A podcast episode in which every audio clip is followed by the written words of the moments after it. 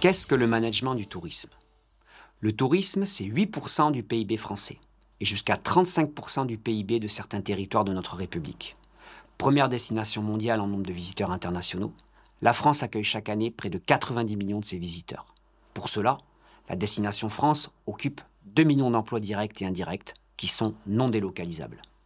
Au-delà de cette importance économique, le tourisme dispose d'une mission sociétale, puisque dans le cadre de sa démocratisation, il favorise les échanges culturels et donc la tolérance à l'altérité.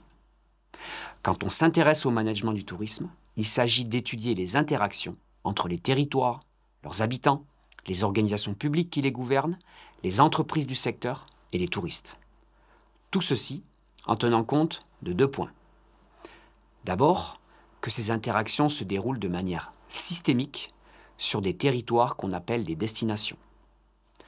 Ensuite, qu'elles interviennent dans le temps long, parfois bien en amont de la visite effective, lorsque le touriste cherche, par exemple sur son smartphone, des informations sur son hébergement dans sa future destination, ou en aval, puisque les touristes rapportent des produits de leur voyage, des souvenirs qu'ils partagent avec leurs proches, notamment sur les réseaux sociaux numériques. Ils deviennent ainsi les ambassadeurs de la destination visitée.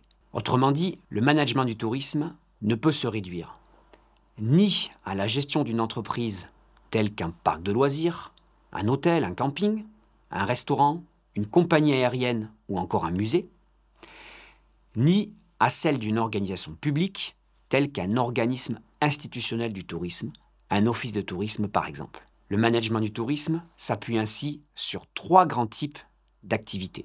Premièrement, l'étude de la façon selon laquelle les organisations touristiques élaborent et mettent en œuvre leur stratégie, s'organisent pour accueillir les touristes et co-construisent l'expérience touristique. Deuxièmement, l'analyse de l'organisation des actions collectives sur les destinations qui permettent l'existence du phénomène touristique et le développement des territoires en lien avec ses parties prenantes, notamment non humaines. Cela renvoie à la question de la gouvernance territoriale. Enfin, l'identification, la mise en valeur et la préservation des richesses qui constituent les territoires. Leur paysage, leur gastronomie, leur climat, leur culture, leur architecture, bref, leur patrimoine.